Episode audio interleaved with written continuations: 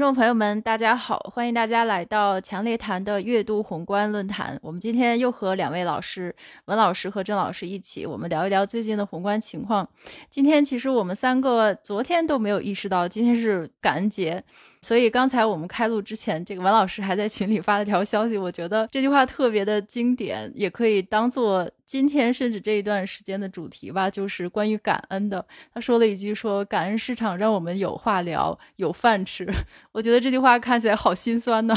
今年这一年确实是就像这句话一样，就是。让你在安静下来，觉得很心酸，然后又有很多不如意的事情发生的同时呢，但是你又觉得应该感恩，因为毕竟事情可能还可以更糟等等，所以我觉得这句话还是挺有意思。那我们今天呢，其实不会时间太长，因为也到了年底，今天又是感恩节。最近的市场呢，不能说很安静，我感觉是个别的市场还是挺有主题，还是挺有话题聊的。比如说今天我们后面会聊到的内地的，或者说跟中国主题相关的一些固收的市场。那最近呢，还有从我们这边的感觉呢，是因为我比较偏大宗和这个 FX，那大宗呢可能就是在巴以战争。的时候会有一段时间的波动，但现在呢，基本上也稳定下来。倒是最近这个 CNH 离岸人民币是非常的波动，是蛮大的。所以呢，今天我们就主要是聊一下三件事儿：一个是地缘政治的问题，一个是联储加息是不是真的有了转折，以及还是我们的中国的主题。由于不可控因素。这一段的内容没有办法在播客平台上放出来，请大家移步到强烈谈公众号里的音频收听这一段的内容。对，刚才文老师说的，就双方互相交换呢，我非常同意的。就是第一个，美方需要我们的，也可以从耶伦的接机啊等等来看出。但其实我总是觉得，我们也是需要一些贸易，然后其实也是看到一些松动的迹象，比如说这个 NVIDIA 会给我们关于芯片上面有稍微的一些放松，可能是对我们会有一些特别的芯片的贸易。但是实际上，大家可能最关心的还是关税的问题，因为这次协议清单上其实并没有解除拜登的前任那位著名老师，就是自他而始的对中国进口商品征收关税的任何的松动。我有时候觉得。为什么两党的共识全都是靠反对自由贸易来发生的？因为就在这个习外会之后，拜登不是那个印太经济框架那个贸易也没有谈成，所以他的自由贸易也没有任何的好转。以及之后特朗普竞选的时候又说，如果我竞选成功，我要对所有商品征收百分之十的关税，我不管它是从哪儿来的。我就是觉得这个自由贸易这件事一直到现在了，就是他们这个两党啊，美国方面还是没有对这个发生任何态度的转变。但是现在的情形很明显，跟之前的这个保护主义、反对自由贸易的这个政治的态度是不太一样了。就那个时候，二十多年前，大家就是从这个互联网泡沫结束到 COVID，都是一个低利率环境，大家是在这种情况下是保护工作不受外国竞争的。这种政治的倾向是非常正常的，但是现在的情况已经发生了很大的变化，就是大家民众或者是选民的优先事项也不是说工作的安全，而是这个通货膨胀。那降低关税、降低贸易壁垒呢？那很显然可以降低价格和缓解通货膨胀，但却没有反映在这些就是说两党的一些政治 agenda 上，我就觉得有点奇怪。对，我就补充一点吧。我觉得对于这个问题，可能关税目前还是作为一张牌在打的。我觉得拜登政府他其实是延续了特朗普的那些协定的。他虽然没有像特朗普打嘴炮的那么厉害，但是其实特朗普的那些限制和关税，在他的这个 administration 是完全沿用下来的。我觉得这个还是两党的一张牌吧。比如我第一步向你示好，愿意做一些东西，然后我要看到你的示好，然后我才能再。打下一张牌是好，所以这个关税可能会放在，我觉得可能是相对比较底牌性的东西。对，真的是最大的底牌。那郑老师评论一下。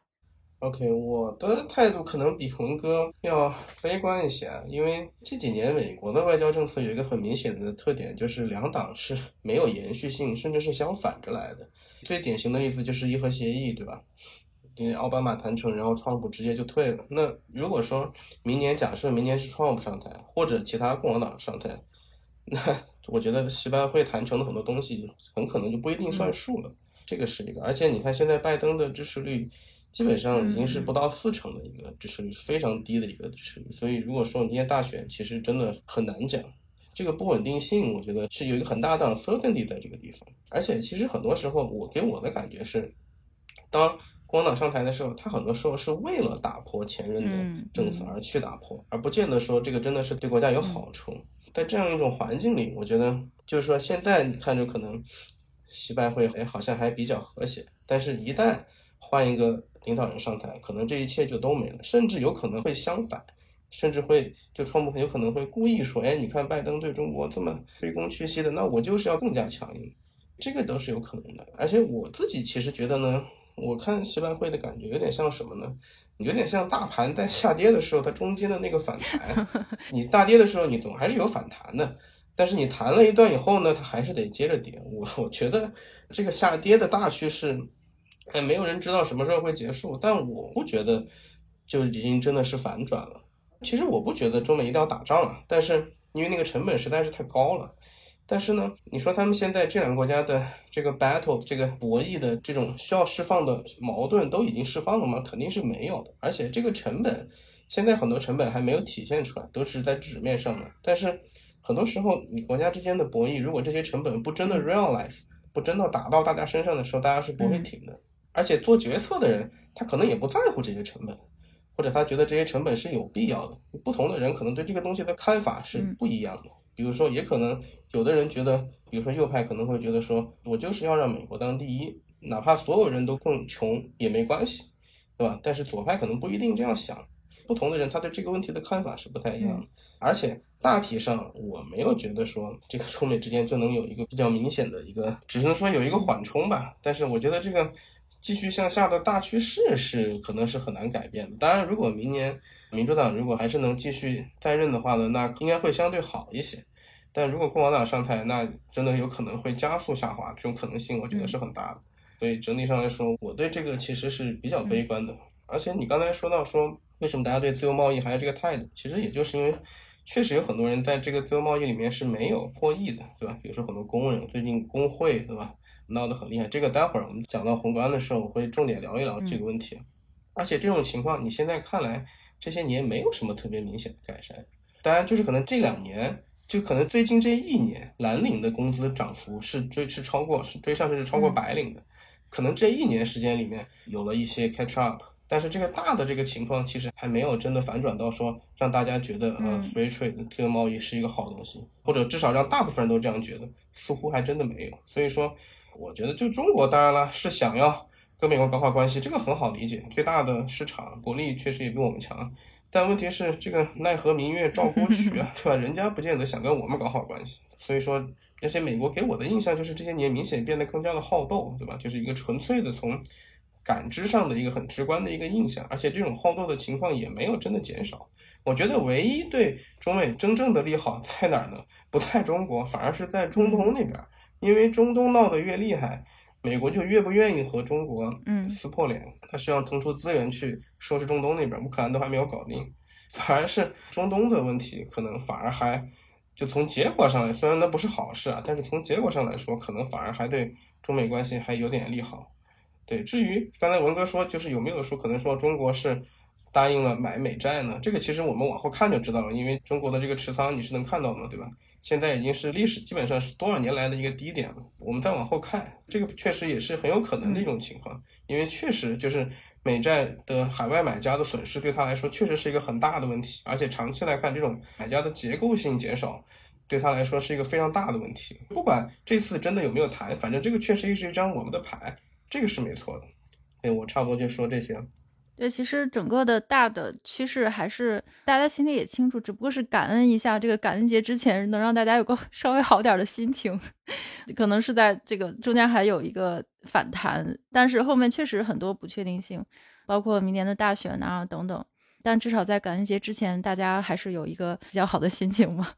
好，那我们第一个话题就先聊到这里，然后其实有几个关键点，我们后面可以看后续。第二个话题呢，我们就还是聊一聊我们的保留项目，就是关于联储的利率这一点呢，其实也是到了年底，那么现在的这个节点呢，其实。也算是一个转折点，因为现在的大家已经开始越来越集中在这个问题上，就是这个利率到底见顶了没有，有没有反弹的可能。但是最近呢，我个人感觉这个信号还是比较不明确，还是非常的 mix。就联储对货币政策的表态已经是比较逐渐转向。鸽派了吧？但是有官员表示，就是说最近的经济数据已经强化了利率已经见顶的观点了。但也有人表示，就是说你不能排除进一步收紧的可能啦。我觉得这个鸽派的转向并不是非常的坚定。以及昨天这个密西根大学消费者信心调查这个指数，就是中值，居然是这个十一月消费者对未来一年通胀预期达到四点五，它是创了七个月的新高吧？虽然说最近 CPI 的这个数据有些缓和，但是这个大家对明年的通胀预期又引发了这个对通胀的担忧，所以好像还是没有没见顶的信号。还有一些各种的信号了，包括这个耐用品订单呐，这个数据等等。一会儿请两位老师来分析一下。然后包括原油本来是有可能会不会大幅度上升，但我看这两天又跳起来，然后又是一个不太确定的信号。还有各种周边国家的数据，比如说英国啦，这个下调经济增长预期，但同时它也是政治的问题，它这个财政大臣又下调了这个税，然后争取更多的选民，然后又引发了通胀的担忧。我觉得就是现在的 comment 还是像我们上一期讲的，就还是非常的没有很明确，似乎那个点还是没有来。那当然还有美元，就是最近这个下跌的比较厉害，导致部分市场 涨得比较好，然后美元其实已经创了这个九月以来新低了，所以好像似乎又是一个很强的这个通胀见顶的信号，所以它到底会不会见顶呢？我们现在的后面的联储利率的走势到底是怎么样？有没有通胀反弹的可能呢？先请郑老师来聊这个问题。哎，好的。我先跟大家回顾一下，这个咱们上期也聊过，就是前段时间，大概十一月以前的这个利率上行的这个原因，咱们上期有很详细的聊过。它这个一方面是美债的供给，因为是超预期的供给，加上尤其是长端的这个利率上的很快，以及对经济基本面的这个乐观预期啊。当时有些好像是 Blackstone 的 CEO 吧，还是 BlackRock，他说经济会不会 hard landing 还是 soft landing，他的观点是根本就不会 land。就既没有 soft 也没有 hard landing，对吧？就是当时的这个乐观预期是非常强的。那么最近的这个利率的这个下行呢，我们看这张图啊，刚才有发到群里的这张图，这个白线就是十年美债，蓝线就是 CPI。你可以看到这个大的方向它基本上是一样的，说明你的真实际利率是在下降的。但就实际利率这个东西啊。就大家不要去太抠这个时间点，比如说你一定要是十月三十号去的美债减十月三十号 CPI，我觉得这个不是这样的，因为它这两个数，它的这个美债的利率是交易出来的，这个 CPI 它一个月一次，对吧？就是实际的利率之间，它们这个时间，我觉得不一定非要对的这么工整，它大概的这个意思就是你用名义减这个通胀，对吧？你可以看到这两者的大方向是一致的，说明实际利率是在往下走的。那实际利率往下走。很大程度上说明大家对经济的这种乐观预期是在开始逐渐的回调了，乐观预期在逐渐的开始下降。那其中一个很重要的原因就是现在很多资产的这个投资回报率啊，它开始逐渐低于利率了。嗯，比如说我这个发在群的另外一张图，这个是房贷和那个房租的这个收益的这个资金回报率的这个比例，在最近房贷长期的那个抵押贷款的利率已经达到差不多百分之八。然后租金的回报率虽然也很高，但是也有百分之八，但是现在基本上已经被房贷超过了，是吧？你很难想象会有人用百分之八的三十年的这个贷款利率去买房，这个只是一个例子，还有很多其他的行业也出现类似这种情况，就是说从这种大类资产的投资角度来说，已经慢慢的到了一个拐点。然后还有一点就是从那个财政部的那个它的那个发债，因为我们知道之前年终的时候，就是今年前几个月的时候。每个季度的这个发行的发行量有好几次是超过市场预期的，所以这个是当时对长期，尤其是像三十年这种发行量本来就比较小的这种美债的利率有很强的一个推动作用。但是呢，最近的这个财政部的发布的这个报告里面呢，他把这个发债的这个下调了，大概是在明年一季度大概降到六千多亿出头。他当然也不希望把这个利率打得太高，所以其实这个对。利率的下降呢，也有比较大的一个帮助。然后其他的还有，比如说像之前我们反复提到过的 excess saving，就是超额储蓄这个问题。之前有各种各样的测算，但是之前对 excess saving 最乐观的预期就是大概就是在今年年底、明年年初花完。如果可能再往后再乐观一点的预期，可能是到明年年中，甚至到明年下半年花完。但不管怎么样，excess Saving 基本上已经差不多快要到头了。所以就这些因素共同作用，就把这个预期拉下来了。但是呢，这个是不是代表这个通胀就会这么顺利的向下呢？我觉得这个结论我们不能这么快下这个结论。首先，核心 CPI 还是四，对吧？虽然说现在的那个 headline CPI 已经降到三点二，但是核心还是在四。而且大家要想到一个问题，就是 CPI 降到四，降到三点二，是在利率处于很高位的时候降下来的。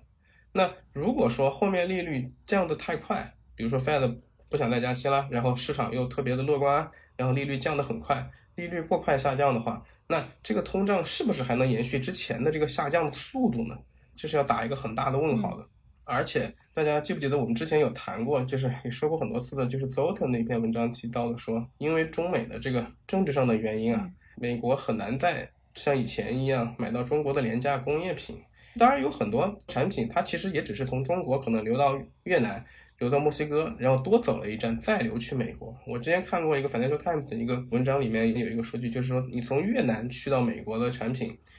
的成本比中国大概高百分之十，墨西哥大概高百分之四。无论多少，总之是比以前高的。而百分之二的通胀是在中美关系好的时候，而现在美国不再能够直接购买那么多中国产品的时候，它还能不能像以前一样？那么顺利的回到二，再加上这个利率如果也下得很快，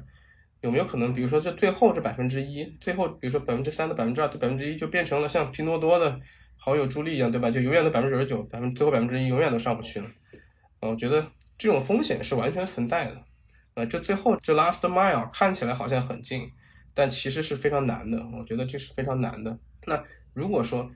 通胀卡在百分之三，那联储这个时候怎么办呢？然后如果说又比如说经济又下行，那就是联储怎么办呢？但有没有可能说承认说啊三是这个新低？比如说我就把百分之二的政策目标改成百分之三，我承认现在这个世界跟以前不一样了。我不有没有可能呢？现在看来不太可能，因为联储一旦开这个口，通胀预期就会大幅上升，那可能是通胀就不是百分之三、百分之四、百分之五，这个都是有可能的。但是如果明年经济真的又衰退了，再加上美国的这个财政的这个国债的这个。税务负担越来越高，联储又能不能维持利率在那么高的位置，一直维持着，一直维持着呢？对吧？又维持个一年还是百分之三，两年还是百分之三，那怎么办呢？那就会出现一种很尴尬的情况。所以我觉得现在这种情况还没有这么明朗。对，然后还有一点就是劳动力市场，劳动力市场是大家觉得通胀会再下行的其中一个很重要的原因，因为像非农啊这些数据确实比上一期要弱。再上一期我记得。呃，九月份的非农是差不多三十万，三十三、三十二万，后来下修到了二十六七万，然后十月份的非农是二十万出头，确实比之前弱，但是工资其实还是在涨的，就每小时工资其实还是在涨的，而且劳工参与率也还是在六十二点七，这个 labor supply 始终没有真的一个很大的改善，只能说 labor demand 可能没那么强了，但也没有完全下来，嗯，再加上一个罢工，对吧？这里我就可以。给大家讲一个鬼故事，就比如说有没有这样一种可能，就虽然说工会啊，在今天可能没有像以前一样那么重要，但是如果我们回顾一下历史，比如回到七十年代，不知道大家有没有看过一部电影叫《爱尔兰人》？马丁斯，马丁斯科塞斯老师，嗯，很经典，就是讲工会最 powerful 那个时代的故事，就被黑帮控制。不，他自己基本上就是一个黑帮了，就不说被黑帮控制了。在那个时候，有很多观点都认为，那个时代的通胀很大程度上就是跟工会有关，因为工会不让裁人嘛，然后工会还要把工资往上拉嘛，所以说工资下不去，对通胀的这个其中一个主要的原因。那现在我们回到今天来看，工会能回到那个时候那么 powerful 吗？我觉得这个可能性看起来不大。但是啊，你有没有注意到之前底特律工人罢工的时候，川普去了，拜登也去了。因为伊利诺伊州是蓝营的大本营嘛，所以川普肯定是希望把它撬过来，让拜登也去了。那有没有可能工会利用两党的这个竞争的这个时候，来快速的扩张自己的影响力呢？我觉得这个可能性不是不存在，对吧？虽然之前说这个 deal 好像快谈成了，但是好像又有其中一部分成员投了反对票，最后好像又没有达成协议，和福特的那个协议。那有没有可能，就它虽然不会再像七十年代这么 powerful，但它有没有可能成为打破这个平衡的一个力量呢？因为现在我们看到有很多力量是在相互拉扯，对通胀，就利率可能是在把它往下拉，但是呢，经济基本面的很多好的积极的一面呢，又在把通胀往上顶，它里面是有一些拉扯在里面的，并不是说那么容易就能一下子的把通胀给打下来。那这样的话，有没有可能罢工也好，工会也好，成为那个影响这个平衡的那根稻草？我觉得这个可能性不是完全不存在的。而且大家还记得二一年的时候，这个通胀最早是怎么来的吗？就是因为港口的堵塞，导致很多商品进不来，很多海外代工品进不来，把商品价格给推了起来，最终引发了通胀。虽然一开始当时报告老师还说这个是暂时的，最后证明它并不是暂时的。那有没有可能说这次的罢工也会引起不一定是汽车，也许是其他某个行业看到了示范效应，也跟着罢工，造成了某种商品的价格的上涨、短缺、上涨呢？然后也许还有油价，比如说正好又碰到油价上涨，比如说如果说中东的冲突扩大，油价再往上涨，这些因素假说同时叠在一起，然后再加上利率又下得快，而且再加上联储的资产负债表依然维持在一个七点九、七点八亿的一个高位，它还依然是比疫情前高得多。虽然说利率高，但是 money supply 的这个条件并不是完全不具备。我刚才说的这些故事，如果真的一一兑现，那有没有可能通胀又反弹呢？反正七十年代通胀是反弹过，对吧？你如果去看的话，它有过三次大起大落。咱们现在先不要这么早下结论。另外，再额外想聊一个话题，叫 term premium 这个问题，就发第三张图。term premium 就是期限溢价，这个是之前大家说的比较多的一个东西，就是将前段时间长端利率上行的时候，很多人说期限溢价修复，期限溢价就是说是长端利率减短端利率。比如说，最常用的十年减两年，现在是大概负的三十五十，就这个东西叫期限溢价。期限溢价这个东西它为什么存在呢？其实我当年在念书的时候，专门有一章是讲这个东西的，就是说为什么你长期的债它的收益率就要比短期的应该高呢？就为什么 yield curve 它通常来说应该是一个陡的呢？很简单，因为一个债你拿的越久，那么它第一它的信用风险自然就越高，第二你的市场风险也越高。当然，可能很多美国国债的，可能很多投资人他不是那么在意市场风险，他可能是放在持有到期这个账户里的。很多长债对吧？很多什么保险、银行，他可能不一定很在意，但是至少 credit 这个是存在的。如果我们看一下过去这么多年，就是我在群里发的另外一张图，白线是十年和两年的这个差，就是所谓的 term premium，而蓝线是什么？是一个 Federal Funds Rate，就是联储的政策利率政策。你可以看到它很明显的一个反向关系。就说明什么？说明这么多年来，其实真正影响这个期限溢价的，主要还是联储的货币政策是最显著的一个影响。那这样一来，它就把另外一个因素给挤掉了，就是美国的 credit 的问题，对吧？我觉得在很长的一段时间里，其实没有人真的很认真的讨论过美国违约这个事情，对吧？因为我们说它 risk free，我念书的时候教来说美国国债是 risk free，那既然它是 risk free，那么它自然它的 term premium 为零就是很正常的事情，因为你持有多久它都没有这个信用风险，这个某种程度上可以解释为什么过去这么多年期限溢价都处在一个很低的一个位置，因为市场基本上在很长时间似乎不太在意美国的这个信用风险。实际上，如果你回到很早以前，比如说六七十年代，其实那不是这样的。那个时候，比如说布森体系刚刚解体的时候。美国的信用风险是被很多投资者是挂在心上的，大家并不是觉得说哦，这个美债就一定不会违约，所以那个时候它的期限溢价真的是可能是反映这种信用风险的，而可能之后我也不知道在什么时间点，然后好像大家就基本上无视了这件事情，而可能一直真的是到最近了，大家发现哇，这个 美国的这个发债量怎么越来越高，而且这个突破这个从三十二万亿到三十三万亿怎么这么快就突破了，然后它的这个每期的这个。随着这个对吧，这个高利率维持的时间越长，它的利率它的这个债务负担越来越高，然后再加上刚才提到的海外这个投资者的减少，所有这些加在一起，大家才发现，我靠，原来美国国债违约好像也不是那么不可能啊！这些东西一起就把 term premium 又给拉了回来。最近好像它这个 term premium 又有所下降，但是长远来看，我觉得随着这个是一个可以值得观察的一个话题，就是长远来看，我觉得随着关注这个问题的越多。期限溢价有可能会真的会变得越来越高，所以我个人其实觉得最近的这个长端的下行，可能只是对前段时间快速上行的一个回调，但是我觉得真的还不能代表说长端利率真的很快就会出现一个特别明显的拐点，就会一路向下不回头。我觉得这个真的不一定，包括通胀也是一样的。嗯，我就先讲这么多嘛。总体感觉还是比较悲观。嗯，那文老师呢？那个刚才郑老师其实是从这个背后的驱动因素嘛，包括通胀啊，然后还有 supply 这些 demand 角度来讲，那我就从市场的这个角度来讲一下吧。我先回顾一下，因为可能有些听众没有特别的紧跟美债的走势。那其实美债主要是在这段时间呢，过去这几个月主要是在这个中长端，可能从这个十年期到三十年期这一段。上行的幅度是非常猛烈的，其实是最早从八月份就开始往上涨，然后一直到十月底，大概是十年期是触碰到了百分之五的这个高位，然后从十月底到现在十一月底，其实也就这一个月的时间是下降了六十个点，那今天看是到四点四。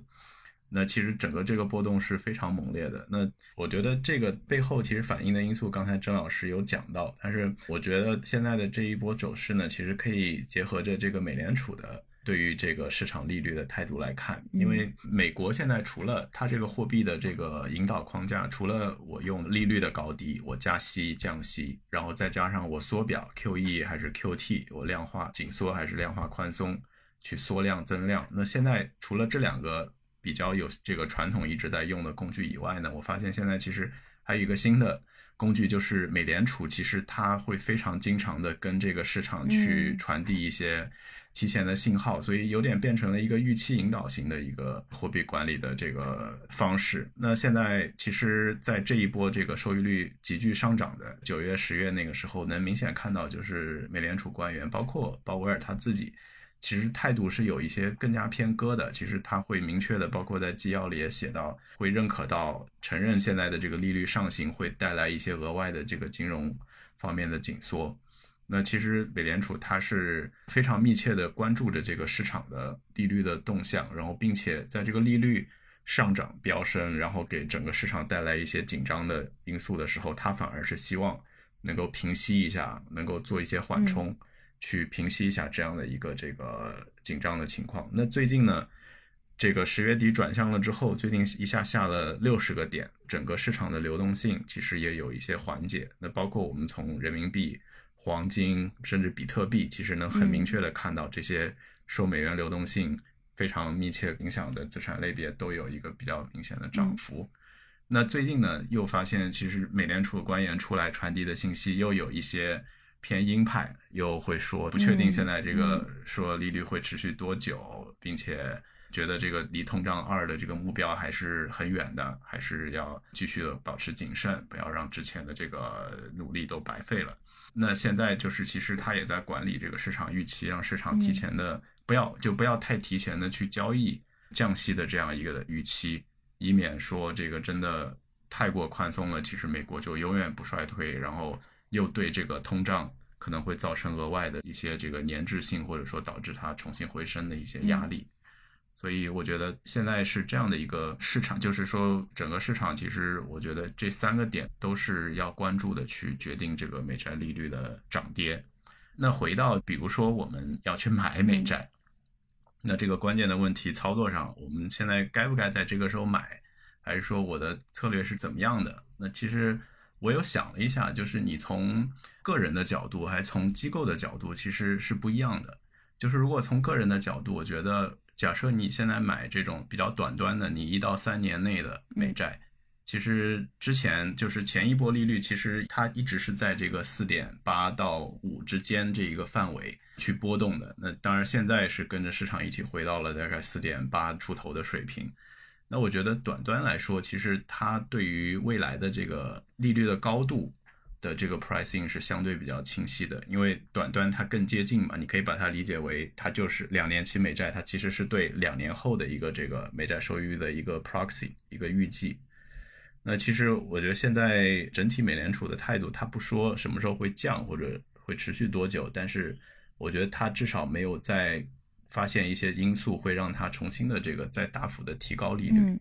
当然它没有排除说我可能会再收紧的可能性，但是我觉得最多也是你比如说再加一次，那这个五点五到五点七五这样一个水平，我觉得也不至于说比现在的这个市场说多么的偏差。所以我觉得整体对于个人来说，如果你就是买着一个券，你想拿它的收益率，那其实我觉得短端的美债是更适合你的。那如果从机构的角度，其实对于机构来说，就像过去这一个月。你做任何的事情都不如你去追美债能够获得的回报更多。其实美债一旦 rally 了，你不追它，其实你没有任何别的事情 能做去赶上回报的。所以，如果你作为一个机构的基金经理，你要么就是错过这一波，你错过这一波，你又会面临各种赎回啊，或者说跑输市场的这些压力。你不做，你会错过；你做吧。其实也不是一个最优的解，因为其实我个人来说，我跟郑老师的想法还是有点像的。我觉得对未来来说，我觉得无论是从美债的供给上，还是长端的这个对于经济的预估和对于这个期限溢价的变化，我觉得还是有很大的不确定性的。因为美国说想要中国买美债，那中国到底买不买，我买多少？我觉得还是一个挺大的问题，但是美国的财政，我觉得至少他自己不能说我不能苦了自家孩子，我不能说我今年靠财政赤字那么大，明年我突然一下就缩到很小的一个量，所以他还是照样要去滚他的美债。这样来说，我觉得其实长端的供应压力还是挺大的，并且期限溢价目前来说，我觉得回到这个水平是不足以反映它未来的面临的一些波动。嗯。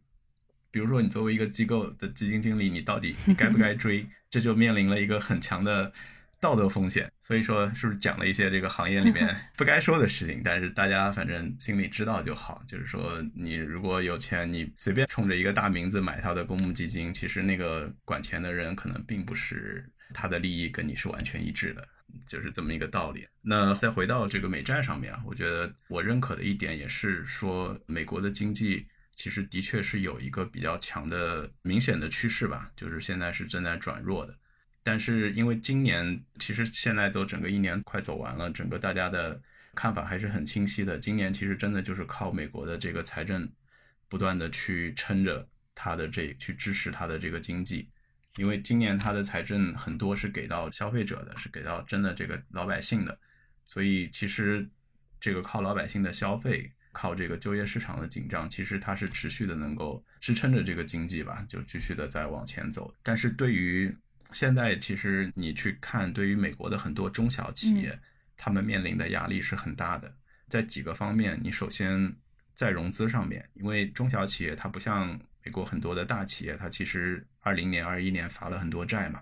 那个时候它锁定了一个比较长的、比较便宜的这个资金融资成本。但是中小企业你没办法发那么多债，你如果现在在提清贷款或者怎么样，其实利率已经是挺贵的了。你的这个生产回报率对他们来说，比如说你的这个 profit margin，你根本就没办法去覆盖这样高的一个成本，你是不愿意去扩张的。除了这个资金成本以外，那人力成本，那刚才郑老师其实也讲到了，就是你在这个工会啊，在包括这些全市场都在涨工资。那个每个员工都想涨工资，所以他们面临的这个人力成本呢也是在提升的。我觉得其实这两方面的压力只是一个时间的问题，但迟早会逐渐的广泛的在传导到经济中。那而且是从这个一般一个危机来都是从最脆弱的、最不堪一击的这个地方开始的嘛。所以说，我觉得首先应该会从他们开始。就他们逐渐的这个走弱，然后再蔓延到可能相对中型的企业，最后可能一些头部企业，就会导致整个经济去去到一个 recession 的地方。我个人倒并不相信说，像现在市场觉得，其实好像通胀又在回落，美国经济好像又挺好的，又能实现一个软着陆。时候未到，时候又回到了我们曾经之前点到的一个题，就是我还是觉得时候未到，只是说在这个时候之前。你自己如果有仓位的话，你不要提前的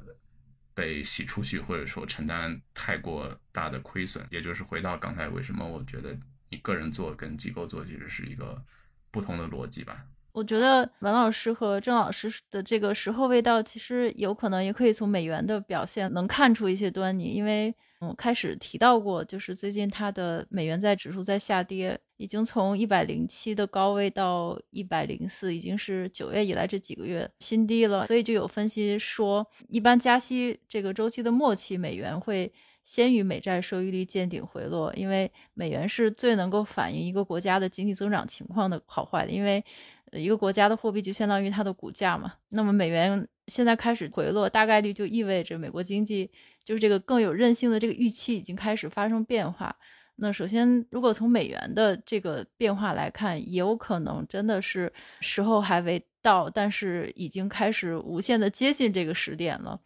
这是从美元。那刚才也呼应到，就是文老师说的美债的收益变化，我觉得它的变化呢，也许不如美元的变化那么直接，或者说从美元变化的反映出来的信号更加强烈。美债呢，因为我的理解是它的变化受太多因素影响了，就是刚才郑老师提到的，还有文老师也提到的各种因素，包括基本面啊、供需啊、供给因素的干扰啊等等。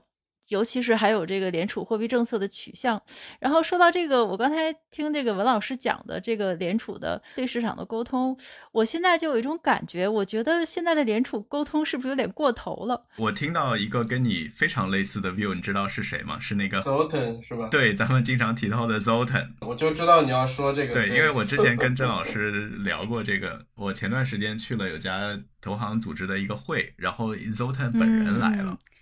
我其实有点就是冲着这个去的，想亲眼目睹一下大神的这个风采。然后他就说到了一个非常明确的 view，就是觉得现在的美联储给市场传递的信息和沟通过于多了。其实美联储它 talk too much，对它也有点雾里看花，但是它又是能够 move 市场的。其实它的 view 现在市场都盯着它的 view，就导致它的 view 而不是你实际的。货币政策和利率政策去影响市场。是的，是的，我倒不是听了 Zoltan 的观点，我是看了一下新闻，我数了数，就是一个礼拜之内，就上个礼拜就有十一位联储官员发表了 二十次演讲。我的天呐，我最近就在想，从这个格林斯潘老师那时代的，就是根本就是听君一席话，如听一席话似的那种沟通，说了跟没说一样的沟通，到现在已经变成定期发布新闻发布会，又是 FOMC 声明，然后又是每个季度这个 FOMC 成员的个人预测，然后发布会议纪要，然后会议发言，各种会议。那鲍威尔上上周还在另外一个会议上，然后各种电视采访，我就觉得。真的太多，再加上这个自媒体各种大 V KOL 的发言，我真的是觉得太多了，反而可能会加剧市场风险吧。对，但我觉得这个是很难避免。其实你 as 这个 time goes goes on，你这种信息源一定是会越来越多。而且在美国，他好像给我的印象，他也不太可能会出来说，哎，这些各个央行、各个地方的官员。行长到下面的官员，你们不准说话，或者你们必须给我签字儿，你们才能说。这个我觉得可能性也不大，不 如某些国家是吗？所以我觉得这个是难以避免的，就是可能时间久，大家慢慢也就习惯了。你也可以这样做，比如说你拿一个软件分析一下，比如说有百分之多少的官员偏音，百分之多少偏鸽，你也可以做这样。就反过来说，可能。它也增加了，可能是更多的 noise，但也可能是更多的 signal。我觉得这个非常有前景。我的博士的研究 proposal RP 就是这个主题。我觉得这个挺好玩的。我也觉得。你假设你把每次官员的讲话的原文都给放到一个分析的语言 language model 里面去，你自己比如说前面足够 data，你再给每一个讲话打个分。你比如说鹰派到鸽派零到十的 scale，你打个几，然后你让他学习一段时间，然后。新的东西再出来，你就 pop 给他，让他自己提供这个是偏歌还是偏音。这个绝对是个方向。你看那个 AQR 现在发了很多篇论文，就是用这个大模型在研究这个 sentiment 等等。对他们就会觉得 they talk too less，对吧？这个材料还不够多，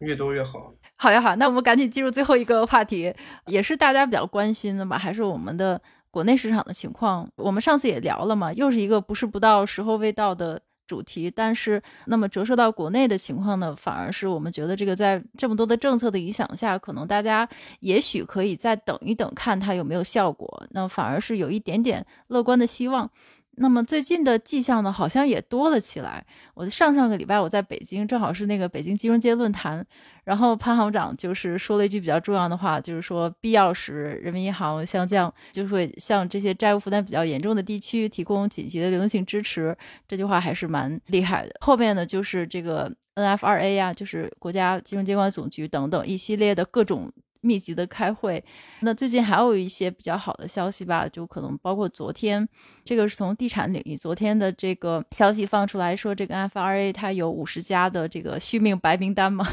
包括像碧桂园呐、远洋、旭辉呀等等这些大的房地产商，就是说，那这个名单呢会下放给银行和其他的金融机构。那么大概的意思呢，就是说，他会指导你权衡，你不管是通过贷款也好，就是延长期限也好，就是债务也好，structure 也好，股权也好，等等等等，反正你想办法给这五十家支持，就是让他们续命。我看今天这个消息出来，地产的股已经涨得比较厉害。再包括最近呢，包括这个一万亿的国债呢，它有一些具体的实施的一些措施放出来，或者是措施的迹象吧。比如说，这个发改委和财政部就建立一个工作机制，已经开始对这个申报项目，就是增发一万亿国债的这些申报项目开始筛选了。还包括一些，尤其是一会儿我们就要重点聊到的这个城投债。的变化，因为最近市场的反应是很明显的，就是大家在抢购这个 低评级的这个城投债。尤其是低评级的，它这个利差已经收窄了很多了，好像是七年来最低。所以它这个今天彭博的一个头条就是中国弱资质的城投债抢购潮持续。所以呢，就两位老师，我们来聊一下我们国内的情况，是不是这个要感恩了？是不是要开始感恩政策的措施？是不是已经有这个成果，以及预期是不是好好了？然后这个城投债的问题后面会怎么演变呢？那这个是文老师的专业领域，先请文老师来给大家评论一下。OK，要不我先从这个一万亿的特殊国债开始吧。那个我刚才也分享了一张图，到时可以放在那个文字里面。这个图就是现在这个特殊的这个地方再融资国债呢，这个地方再融资债呢发了以后，现在这个是统计的一个各个省份的发的情况。其实你从最前面就是发行体量这个最大的。几个省份看到都是那些我们以前看城投债会觉得特别辣眼睛的省份，我们叫做网红省。你像什么贵州啊、天津啊、云南、湖南，这些都是地方这个非标都不知道就是都违约过多少次的。然后那个债在二级可能有时候都之前都吹得过七十八十这种非常差的价格的。那现在其实这一波呢，我觉得最重要的是把这些特别嗷嗷待哺的特别。缺钱的地方政府的这个急给救了，就有点像相当于把他们的命给救了。一万亿的这个钱呢，真的是他们的一个救命钱。回到一万亿这个事情上，国家说是支持什么灾后重建呀，给这个地方，但是你回到头来，其实它完全的目的，真的就是为了支持这个地方救这种最缺钱的地方。其实它完全是下放到地方的，给到这个地方政府和平台去补充他们的这个融资。那你其实从实际体量上来看，这个一万亿是非常小的，因为地方债整体其实之前中国有过一个这个大概粗略的统计嘛，如果你是这个地方的公开债务的话，大概就是在四十万亿到五十万亿左右，然后你如果再加上那些隐性债务，甚至有很多非标你统计都没法统计的，你加起来大概有将近翻倍，可能是一个八十万亿、九十万亿的一个体量。那其实你现在你公开的相当于让他们发这个额度，那其实就一万亿。那这个一万亿，你只能是把这个水先流到最缺水的地方，相当于先让这个当地的情况稳住，至少说政府公务员工资能发出来，然后大家的这个对于城投信仰不会崩。我觉得比较重要的意义可能是在这里，国家就是从中央上我进行了一个表态。我相当于说，你可以这个债务 OK，我中央指导你去发，就相当于这块杠杆和信用就加到了我中央上吧。那其实这个问题背后，我觉得另外反映出来的一点就是，你看现在其实大家有在呼吁这个中央加杠杆嘛？那中央其实的确是加了杠杆。那这个一万亿发出来之后，赤字率也是从百分之三突破了这个三的红线，到了三点八。但是你看额外加的这个杠杆的钱，那其实又是。给到了去救这个地方的平台，那很明显的能够看出，其实国家的它在这个加了杠杆以后，怎么去用钱是有一个优先劣后的。这个优先级其实还是集中把这个金融资源去放在救城投和救这个地方政府的信用上面。那这一点我觉得是值得关注的。那像大家以前会经常有一个美好的预期啊，那前段时间是说预期啊，中央会不会拿钱来救地产？那现在很明显，你不要看他怎么说，我可以说我列一些优质名单，我让银行支持你，包括我让你更容易发债，我重在给你什么增信。但是你看他实际怎么做的，他实际真金白银是给到地方政府的，却没有真金白银给任何一家地产开发商，你该倒还是倒。此外，那还有一些之前大家的期望是加了杠杆发给这个老百姓，那就像很多的发达经济体一样，那这个就更不可能了。那你看，连其他除了城投以外，其他的 sector 都没有救，你怎么去想着它能够中央我借笔债再给老百姓去每个人发钱呢？我觉得这是一个更难实现的目标。所以，我觉得从他的这个做法上来说，你还是可以看出。国家的优先级是什么样的？那也就是刚才回到小宝老师说的这个，为什么这个现在城投的，特别是一些弱资质城投，也就是我们说那些网红地区的这些信用利差已经回到了一个历史低位。因为市场也不是傻子，市场跟我一样都看出来了，我中央就是下决心我要救，不管是多差多烂的地方，地方都没钱发工资了，我也要让你发债，把你信用维护住。所以。大家都冲了去买这个城投的债，所以甚至把这些利差都买到历史新低了。那我觉得这个是我们能够从这个发债上面能够看到的一个东西。那另外呢，其实我们上一期直播有聊到，就是现在中国的政府的其实这个杠杆率还是在普遍相对这个中高发达经济体里面算是比较低的。那现在就是中央，我能不能就是靠自己在中央财政上加杠杆？去重新托起经济，但是我觉得目前来看，我没有看到一个特别，就是说它杠杆也加了，但是我没看到一个特别能够真的改变一个 game changer 的一个东西。因为你现在其实中央加杠杆呢，它加杠杆以后用钱是去增加我的这个生产端，就是增加供给，但是现在中国缺的是需求。你首先出口在下降，就是外需已经没有办法像疫情那几年去支撑。然后内需呢，又大家知道是什么情况，那所以其实这个外需跟内需之间的这个供给跟需求之间的这个差别是一直存在的，而且是很大的。这个我们可以从哪个数据看出来？我们可以从这个 M 二的增速跟社融的增速来看，就是 M 二是相当于就是我中央愿意放的钱，我放了去增加生产，我放给金融机构，放给银行，让他们再放到实体经济去，其实钱是很多的。但是社融是资产端，社融是我实际企业借的钱，个人借的钱，我愿意借钱去买房子，比如房贷，我企业愿意借钱，我贷款去扩张。那其实这个社融的增速是远低于 M 二的增速的，这个我们之前叫做剪刀差嘛，就是这个剪刀差一直是在持续扩大的，那就是明确能够看到我们是一个这个产能大于需求的。其实刚才一开始我提到是一个产能过剩的一个状态。那回到我们这个 topic 上面，我就是觉得，首先城投信用，大家也我觉得跟市场一样吧，我觉得可以放一百个心，至少短期内 不会让公开债发生任何违约的事情。但是应该注意的就是，国家虽然说我在给你救你的急，但是这一波的救急，我觉得不是那种我闭着眼睛无限制的给你救急的，其实还是能看到有很多很明确的行政性的指令。就是说，你只能拿这个，比如说用显性债去换隐性债，你只能做一个量的置换，或者说你借新还旧。然后对于你新投的这个项目啊，基建其实审核相对也是比较严格的，需要这个入库嘛。那我觉得其实中央会在行政指令上，就是不让城投重复前几年的老路，就是说我中央一放水给你，让你这个借化债，结果你越化越多，结果你化到你自己都没法再承担了。所以说，现在可能是你一边掐着脖子，另一边呢又帮你舒缓着压力。大概我觉得他对城投就是对自己的这个干儿子是一个，也不算干儿子吧，可能有时候是还是亲儿子的，是这样的一个态度。那到地产上呢，其实这两天就是刚才小宝老师也讲到，就是关于地产白名单呀什么的，我是觉得这个事情，如果你光从表面上来看，其实换汤不换药，我列成白名单了。最终目的是啥呢？我不是说我在白名单上的像城投一样，我每个给你发个几百亿、上千亿的一个特殊债，务从来不是这个事儿。我只是说，哦，列到了一个名单上，然后我就让银行、金融机构去给你支持。那银行也不是傻子，就是我放出去了，那最后出险了或者啥风险又是我自己担，你中央又没有说无限制的，不是说我拿国开行来给你无条件的放贷款，从来不会做这样一个事情。所以其实就有点换汤不换药了。你回到之前每一次，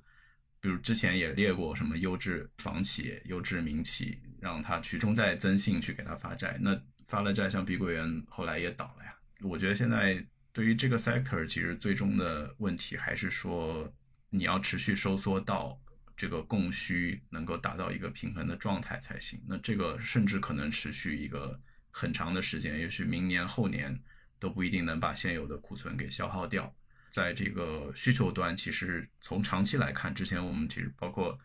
郑老师，其实之前有分析到，比如说长期这个人口的变化呀，然后还有对于青年人工作的这个现在的问题啊，然后其实从长期来看，我觉得是一个大的下行周期。你即使短期的拉动，那永远都是一个脉冲式的上涨。你上涨之后，其实面临的是更长期的这个预期落空的一个悲观的情绪的这个蔓延。那其实一波会跌的比一波更低。对于这个 sector，其实我的看法还是没变的。你需求不足以消化供应的话，那这个行业一直会有这个窟窿在，并且一直会需要有人去填窟窿吧，无论是投资人还是说银行。而且现在，嗯，还有个比较大的问题，就真的是银行也是，如果是对于地产的支持是以这么一种形式来解决的话呢，压力都到了银行上。但银行现在的状况跟前几年也是。不太能比的，真的是地主家也没有余粮，而且银行还愿不愿意配合？其实最近有很多躺平的迹象了，这个就不多说了，反正还是挺不确定的。嗯，然后张老师呢，你的观点？对，刚才文哥已经聊得很通透了，我就谈几点我的看法。然后我的感受呢，就是国家对城投和地产的这个计划明显是不太一样的。就先说地产这边，刚才文哥也提到说。因为不管怎么说，你整体上你的房子说白了它就是卖不动，对吧？因为这么年建了太多，没有这么多需求，所以不管是五十个白名单也好，还有我今天看的消息说中国允许银行向房企提供流动资金贷款、流贷也好，其实这些我觉得主要的目的不是说是救地产，而是让这些雷爆的慢一点，尤其是让银行有时间去消化这些东西。我觉得这个可能才是它的目的。你真的指望说这个行业？它的债务能够有一个特别大的翻身，除非中国突然多出来几亿人口去买房，不然的话，我觉得中央就算真的拿钱去救也很难，也没有太大意义。就像刚才文哥说的，你碧桂园增那个增信给他发了债也没有用了，最后还是倒了。所以我觉得这个只是说时间或空间这么一个往后慢慢拖，就让它不要爆得太集中，就不要对银行体系也好，还有买房的人也好，不要在短时间内影响不要太大。我觉得这个是上面的看法。然后对于城投这边，其实刚才我哥也说，这一万亿啊，其实对于地方债的总量来说，其实是很小的一个比例。但是你看国家这一万亿下来，它马上就像你刚才说的一样，很多投资者马上去蜂拥而至，为啥呢？其实一方面，这个是因为首先国内的这个整体利率太低了，那你利率低的时候，你想要利率，那你要么拉九七，要么成信用。拉九七好像也用处不大，因为长端的这个利率也不高啊。那你诚信用，你地产你敢成吗？你刚才也说了对吧？地产大家基本上还是我觉得没有根本性的改变。允许银行向地产放贷和要求放贷，这完全是两码事，对吧？那你这样一看，那你不就只剩城投了吗？对吧？国家其实以前大家争论了这么多年，城投它这个东西到底是不是政府信用？